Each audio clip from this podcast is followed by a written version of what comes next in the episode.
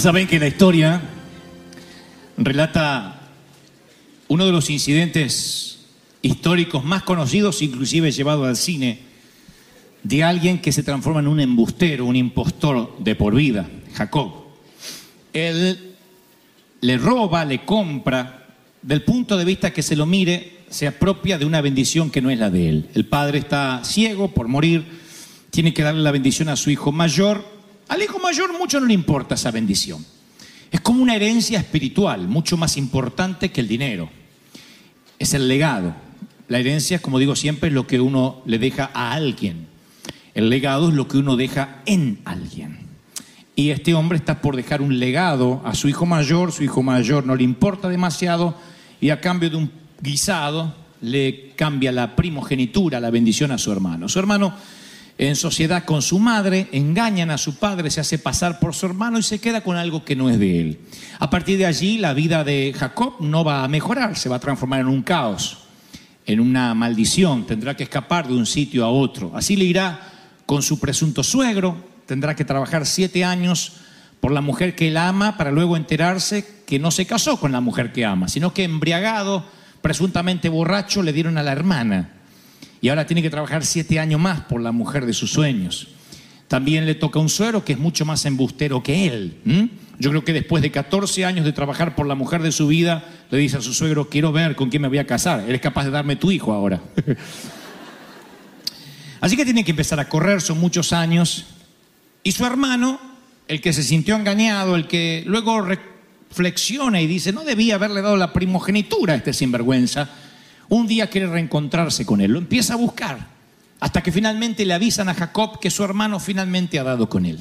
Han pasado muchos años de escapar, de andar de un sitio para otro y finalmente se le acaba la larga espera y la travesía a Jacob. Falta solo un día para el inevitable encuentro con su hermano. Engañar a su hermano le pareció algo magnífico hace varios años. Pero ahora, ¿cómo enfrentas a tu hermano después de haberte hecho pasar por él, haberle mentido a tu padre ciego y robarle lo que le pertenecía a su hermano por de nacimiento? Los mensajeros le dicen a Jacob, tu hermano ya está cerca, así que se acabó tu suerte. Le dice lo siguiente, vinimos a tu hermano Esaú y él viene a recibirte. Estoy leyendo Génesis 32, 6. Y vienen 400 hombres con él, 400. Entonces Jacob tuvo gran miedo y se angustió y distribuyó el pueblo que tenía consigo, la familia, las vacas, las ovejas, los camellos, en dos campamentos. Dijo, si viene a este campamento mi hermano, yo voy a poder quizás estar en este, tenga suerte, fortuna y me pueda escapar. O al revés, si viene a este, quizás puedo escapar a este. Dijo, no me voy a poder escapar con toda la familia, así que la dividió en dos. Y dijo, si viene Saúl contra uno y lo ataca, el otro campamento va a escapar. Que Dios sea providente de que yo esté en el campamento correcto, no el que pueda escapar. 400 hombres eh, sonaba como un ejército para, para Jacob. Esaú no viene, no tiene en mente una reunión familiar, sino que quiere venganza. Quiere acabar con su hermano. Y, y Jacob lo sabe, así que no podía huir. Si uno va a lo topográfico del asunto, descubre que detrás eh, de donde Jacob está acampando hay un risco, un despeñadero, y él no puede escapar.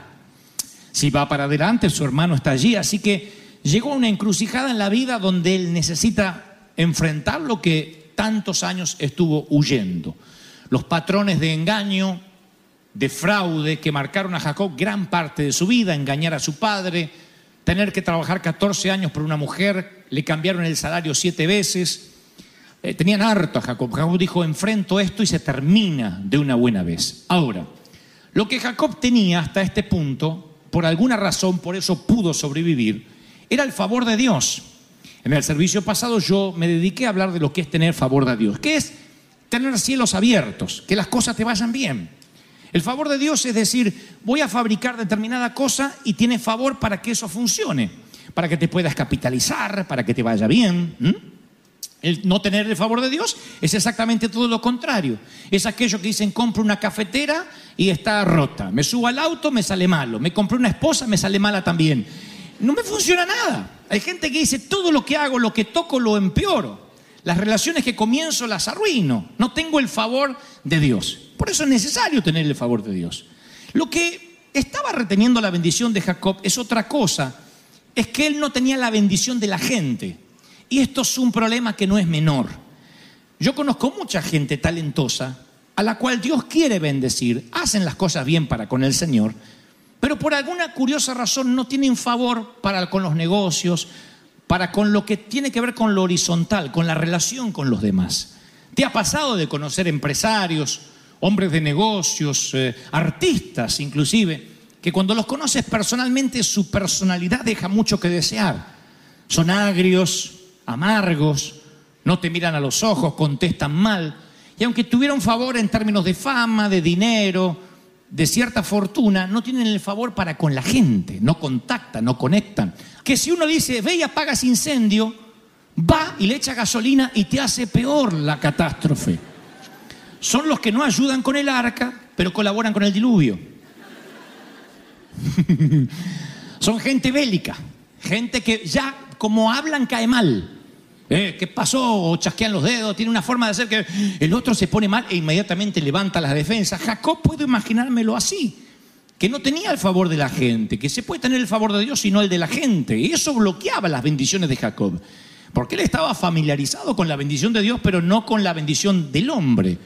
Y la Biblia narra que él dice, Jacob, tengo vacas, asnos, ovejas, siervos, siervas, y envío a decírselo a Esaú para hallar favor en sus ojos. O sea, recibir el favor de otros es una bendición, porque eh, por más que digamos, si Dios es conmigo, ¿quién contra mí? No significa que estemos libres de tener oposición de la gente. Necesitamos el favor de Dios y el favor de la gente. La Biblia narra que Jesús crecía en sabiduría y en estatura y en favor para con Dios y con los hombres. Esto no es agradar a todo el mundo, ¿eh? Esto no es decirle a la gente obsecuentemente lo que la gente quiere oír.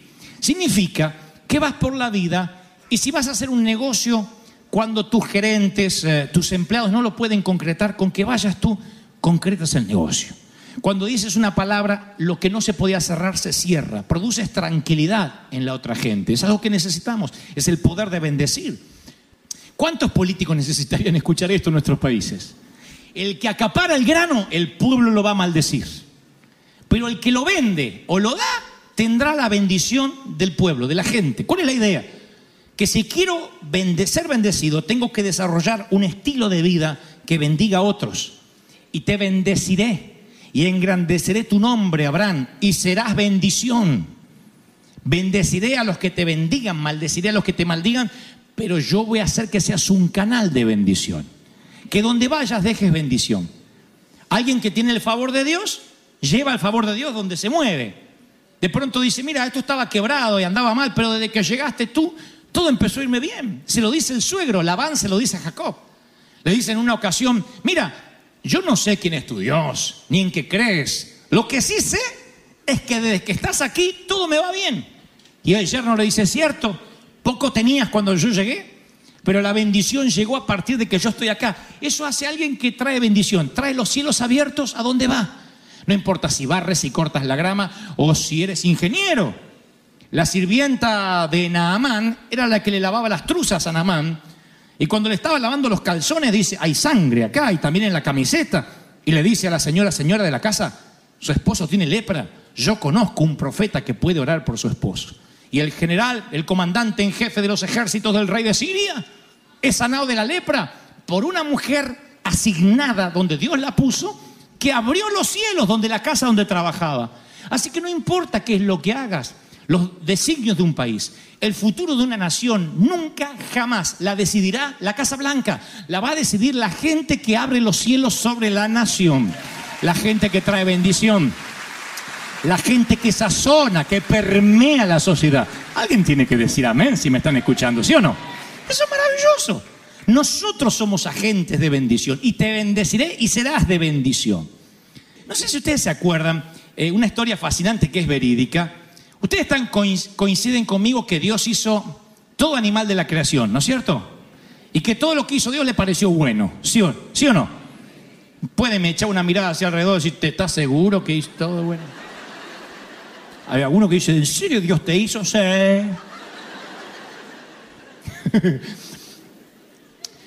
Hay alguien, un famoso autor llamado Joe Kirkwood, que le llegó una plaga de ratones a su casa, de ratas.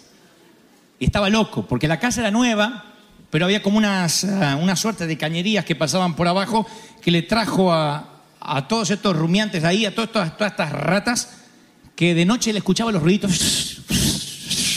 Se ponía loco, así que llenó de veneno, trajo eh, plaguicidas, y las ratas con el veneno engordaban más. Le agradecían por el veneno. No se morían, no se morían. Y entonces decía, cada- y- y el muchacho, el autor es cristiano, y él dice que, lo cuenta en un libro, él dice que decía siempre, malditos ratas, ratas inmundas, váyanse al infierno, ratas inmundos. Y, y las ratas se reproducían y tenían sexo lujurioso y, y traían más ratoncitos. Entonces se encuentra con un amigo que le dice, ¿por qué maldices la creación de Dios? Dice, ¿cómo, cómo voy a ¿cómo voy a bendecir a un animal tan feo y mucho menos es destructivo? Así que decidió probar la bendición y dijo, señores ratones, yo no sé por qué cuerno Dios los creó ni para qué, pero estoy seguro que no para estar en mi casa. Así que yo los bendigo para que cumplan el propósito para el cual fueron creados, que no sé cuál es, y los libero para que se vayan a su hábitat natural. Dice que al día siguiente se han venido todas las ratas porque las bendijo. Las libero para que, Dios no las pudo haber creado para que estén en mi casa, las creó para otra cosa, que no sé cuál es, pero estoy seguro que acá no es. Así que las bendijo y dice, a partir de la bendición desaparecieron las ratas de casa. Yo dije, qué principio espiritual maravilloso, piensen.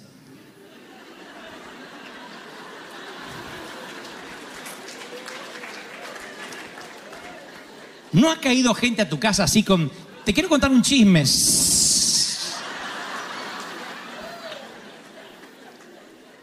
Vieja chismosa, maldita al infierno. No. Te bendigo para que con tu lengua partida,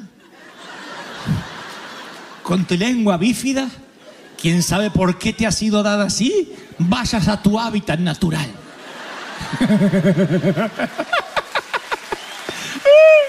¿No está maravilloso? Es maravilloso, sí. Deberíamos hacerlo con las cucarachas. Deberíamos hacerlo con la gente tóxica. Te bendigo para que vayas a toxificar algún ecosistema. Porque a veces nosotros queremos cambiar a la persona y su esencia ya es así. Su esencia no va a cambiar a menos que Dios haga una intervención divina y una transfusión de sangre y de cerebro.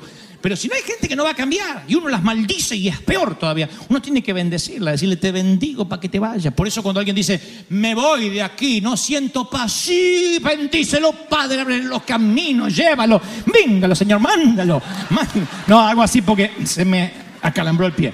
Mándalo. Hay que ayudarle para que vayan a su hábitat natural. Es verdad. Es un principio bíblico. Bendecir. Yo bendigo a todo el mundo. Yo nunca digo, ah, esto lo maldigo. Te bendigo. Y la bendición es la que nos trae bendición a nosotros también. Es la ley natural de la siembra y la cosecha. Quien cosecha gracia, quien siembra gracia, cosechará gracia. Esto es así. El que va por la vida sembrando justicia, ¿qué va a cosechar? Justicia. Cuando se equivoque no lo van a perdonar. Su cabeza va a rodar por la arena porque anduvo condenando a todo el mundo. El que siembra gracia, aquel que recibió gracia se acuerda ¿Recuerdan cuando Jesús cuenta la parábola de aquel hombre que debía una fortuna y le perdonan la deuda y sin embargo sale él y ahorca a otro que le debía a él? Y, él- y el Señor dice, pero si se fue dada tanta gracia, ¿cómo es que te pones tan justo con los demás? Y así somos, ¿eh? Y miren que me estoy incluyendo en forma de autocrítica. Así somos. Un día pasamos por las puertas de la gracia agradecidos que Dios nos miró, que nos dio la oportunidad a simples pecadores de cambiar y después nos ponemos a administrar en las puertas de la gracia para que no entre cualquier chusma. Entonces nos olvidamos de bendecir y no recibimos favor de la gente y las cosas nos empiezan a ir mal. Ahora Jacob tiene 24 horas o 12 horas, quizás menos de 24, 12, 14, porque al día siguiente se va a encontrar con su hermano que lo va a asesinar.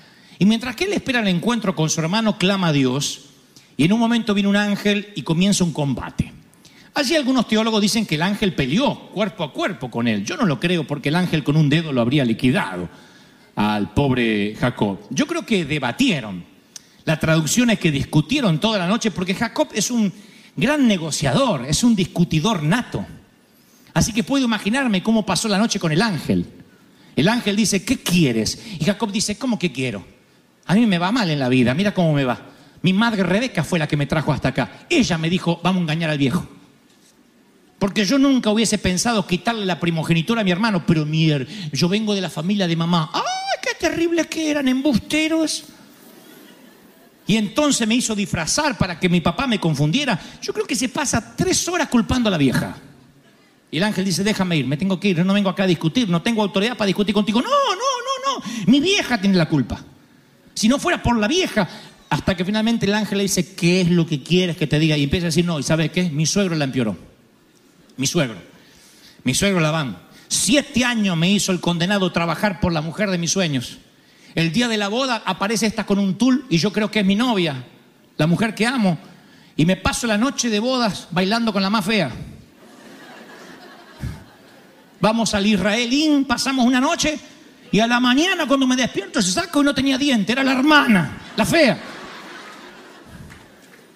Voy a reclamarle al suegro y me dice, ahora trabaja siete años más si quieres que te dé a la otra, Raquel. Un embustero, ¿cómo quieres que yo sea bendecido así? Y empieza a culpar al suegro tres, cuatro horas más. Y el ángel dice, déjame, déjame, no, no te dejo, no te dejo. ¿Sabe cuál es mi problema? Le dice Jacob, yo ya está amaneciendo, dice, yo te voy a decir, el problema es mi hermano. Porque yo no se la robé la primogenitura, me la vendió. Así que si a él no le interesaba, ¿por qué yo soy culpable? Ahora soy el embustero. Si él me la vendió la primogenitura. Así que se pasa la noche culpando a los suegros, a la vieja, a la madre, al hermano. Y finalmente, cuando ya raya el alba, dice la escritura, el ángel se cansa. Le dice, déjame. ¿Cómo te llamas? Más vale que el ángel sabe con quién está. Pero le pregunta para ver si Jacob dice la respuesta correcta. ¿Cómo te llamas?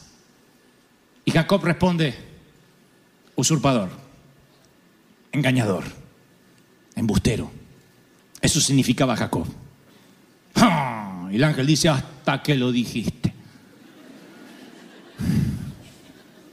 Ocho horas condenado peleando conmigo. ¿Cómo te llamas? Hace falta repetir, sí, engañador, embustero, usurpador. Y no es hasta que Jacob no reconoce su verdadera naturaleza, hasta que no recibe la bendición de Dios. Hasta que no dice, yo soy el problema. Yo. Basta de culpar a los padres de que nací hispano, de que justo me tocó la peor parte de México, que allá mi tío era narco, que mi abuela era la, cómplice del Chapo, que el, eh, mi pariente era Pablo Escobar. ¡Basta! Podemos ir por la vida como si fuéramos el producto que de circunstancias que nos definieron. No. Hay un momento que uno tiene que mirarse al espejo y decir, este soy yo. Embustero, estafador, así soy yo. En algunas cosas soy muy vago, en otras cosas soy holgazán, en otras cosas tengo el carácter torcido. Así soy. Y cuando reconoce su vieja naturaleza es cuando el ángel le dice de parte de Dios, bueno, no se dirá más tu nombre engañador, sino que ahora te va a cambiar el nombre, se va a llamar Israel. Te vas a llamar Israel porque has luchado con Dios y con los hombres y has vencido. ¿Por qué le cambiaría el nombre de Dios? Porque ahora va a tener favor para con los hombres. Porque no es lo mismo decir, che, voy a hacer un negocio con el estafador aquel, que decir, voy a hacer un negocio con el príncipe de Dios. Ahora es cuando Dios le regala el favor para con los hombres. Ahora, mientras que se desata esta batalla espiritual acá, es cuando su hermano Esaú, el presunto asesino, también cambia su corazón y decide que no va a hacer nada malo contra su hermano. Hay un momento donde tu naturaleza cambia y en la esfera espiritual todo cambia, te empieza a ir bien. Alguien aquí tiene que tener la necesidad de que las cosas le vayan bien. ¿Te gustaría terminar bien el año, sí o no? Que reconozcas lo que eres delante de Dios y le digas, este soy yo. Necesito el favor para con la gente, para que me vaya bien, en lugar de culpar a alguien más. Ese es el secreto para tener la bendición. Admitir la naturaleza. Porque el favor de los hombres le había sido retenido por no aceptar la responsabilidad de su propia vida. No fueron mis padres, no fue la crianza, no fue mi esposo. No quiero vivir más como Jacob. Yo quiero vivir con la bendición de Dios. No quiero vivir más de migajas de lo demás. Yo quiero ser un hombre y una mujer bendecida. Quiero tener el favor. No quiero más, no quiero más eh, eh, un espíritu de, de escasez. Que la gente me tenga que dar de caridad de los demás. Yo quiero tener el favor, no más caridad.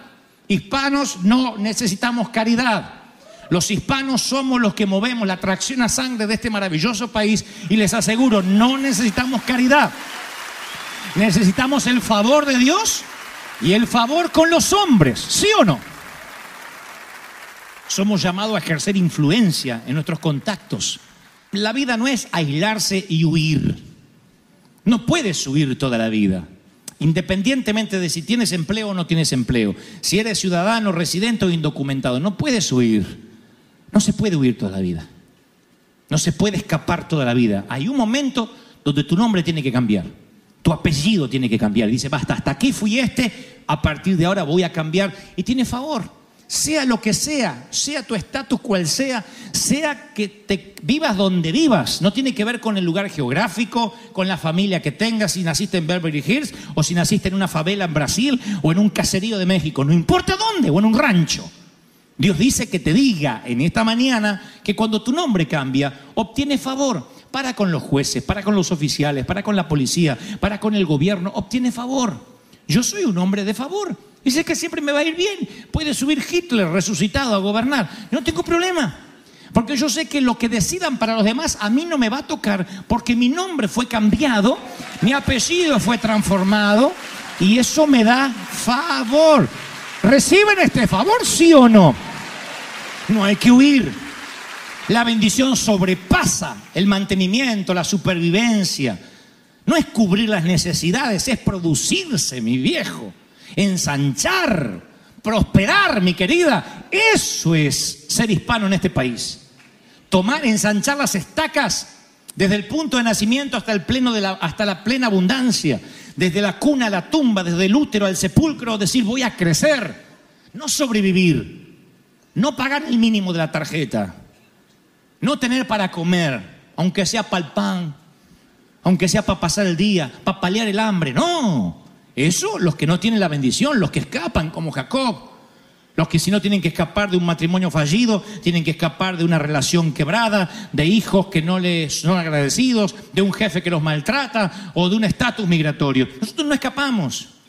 Porque nuestro contentamiento, nuestra felicidad no depende de nuestra cuenta bancaria, no depende de cómo estemos aquí, depende del Señor. Nuestro reino es superior al país donde nos toca bendecir y vivir. Entonces, somos bendecidos, nos ensanchamos, nos multiplicamos. ¿Están recibiendo esto conmigo, sí o no? Y Dios nos devuelve la dignidad.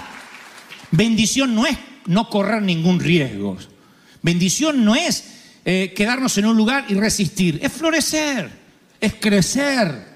Daniel pasó de sobrevivir a la abundancia. Dice la palabra, por cuanto fue hallado en él mayor espíritu. Qué lindo. Mayor espíritu. Por cuanto en Daniel hubo mayor espíritu, el nombre dijo, Dios está con él. Influyó, bendijo, afectó, viralizó. Qué lindo, mayor espíritu. Miren qué lindo que están todos asustados en donde trabajo. ¿Viste lo que pasó con las elecciones? Y en ti hay un mayor espíritu. Tranquilo, tranquilo, tengo conexiones.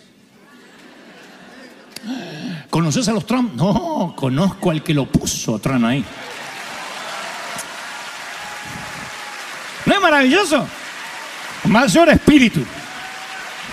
Mayor espíritu. Llegar a, un- a una eh, sala contigua a la terapia intensiva o los cuidados intensivos, están todos desesperados. Ay, viste lo que dijo el médico, el padre. Tranquilo. Dios está al control. Aunque por dentro tengas temor, pero proclamas bendición. Dios está al control, todo va a estar bien. La Biblia no dice que Él te dio unas gotas de agua, Él dice que van a correr ríos de agua viva. Y ríos en el original griego significa potamos, que significa libre de gérmenes, agua potable para beber. David dijo, mi copa está rebosando, no es un expreso, un cafecito, está rebosando. A donde voy, mojo. A donde voy soy de bendición. El alma generosa será prosperada y el que se saciare será saciado. Empiezas a tener fama de bendecidor, no de manipulador como Jacob. Tú puedes escoger hoy otro nombre decir, no, no, no, no, no, no, no. Yo soy un bendecidor. Yo lo he dicho tantas veces, que un apellido no te defina, que tus padres no te definan, que lo que te dijeron los maestros no te definan. Uno tiene que abrirse camino en la vida sabiendo que Dios es el que nos define. Tú vas a ser llamado Israel. Y a partir de que Dios le cambia el nombre, Él tiene el favor para con los hombres. Porque la historia dice que luego se encuentra con el hermano y este va todo temeroso y el hermano dice, dame un abrazo. Dame un abrazo de oso, rompe costilla y le da un abrazo al hermano y este dice, "Eh, ¿qué pasó? Que te cambió el nombre, menso, te cambió el nombre del Señor. Yo venía a matar a un engañador y justo anoche me vengo a enterar de que ahora eres un príncipe con Dios. No sé qué hiciste, pero algo te cambió la identidad. Cuando cambia la identidad, el que ayer te dijo que no en el crédito te lo da. El juez que te echó te abre las puertas. Alguien tiene que creer y decir, Señor, algo de eso va a ocurrir. Aleluya. Y cambia la historia. Hay cientos de historias así, milagrosas, a partir de que cambia el favor para con la gente, para con los negocios. Los bienes raíces se pueden caer, el mercado inmobiliario puede caer, pero Dios va a hacer que si vendes casas, sigas vendiendo igual. Que si te dedicas a cualquier cosa que te dicen, no, es lo peor, eso se va a caer. No importa, la bendición de Dios está, el dintel de la sangre de Cristo está sobre tus ventanas, sobre tu puerta. No importa las plagas que sacuda. Alguien tiene que aplaudir. Vamos, vamos, vamos, vamos. Si recibes el favor, dale el mayor aplauso de la historia. Al Señor de señores. Al Rey de Reyes. El mayor aplauso. Vamos, vamos, vamos, vamos. Si crees que el favor de Dios está